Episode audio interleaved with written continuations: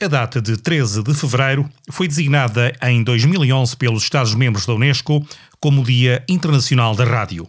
No ano seguinte, esta escolha seria validada pela Assembleia Geral das Nações Unidas. A opção por esta data fica a dever-se ao facto de ter sido neste dia, em 1946, que a Rádio das Nações Unidas emitiu, pela primeira vez, um programa em simultâneo para um grupo de seis países.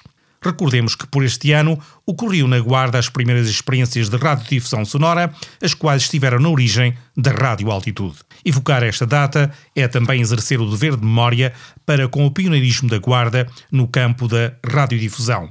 Pioneirismo materializado num projeto definido oficialmente em 1948 com as emissões regulares desta emissora. Estação que continua a emitir a partir da mais alta cidade de Portugal. Rádio e Confiança é o tema proposto este ano pela Unesco para a comemoração deste Dia Mundial da Rádio. A Unesco justifica que este meio é um dos mais confiáveis e acessíveis, segundo diversos relatórios internacionais.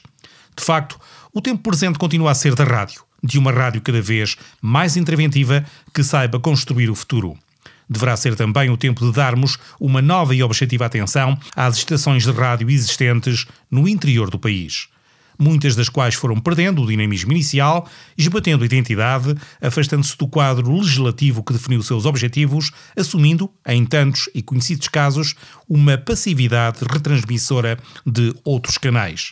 É também o tempo de serem apoiadas as estações que, apesar de múltiplas dificuldades, continuam no ar e que, infelizmente, apenas são lembradas a quando de datas comemorativas como esta hoje destacada.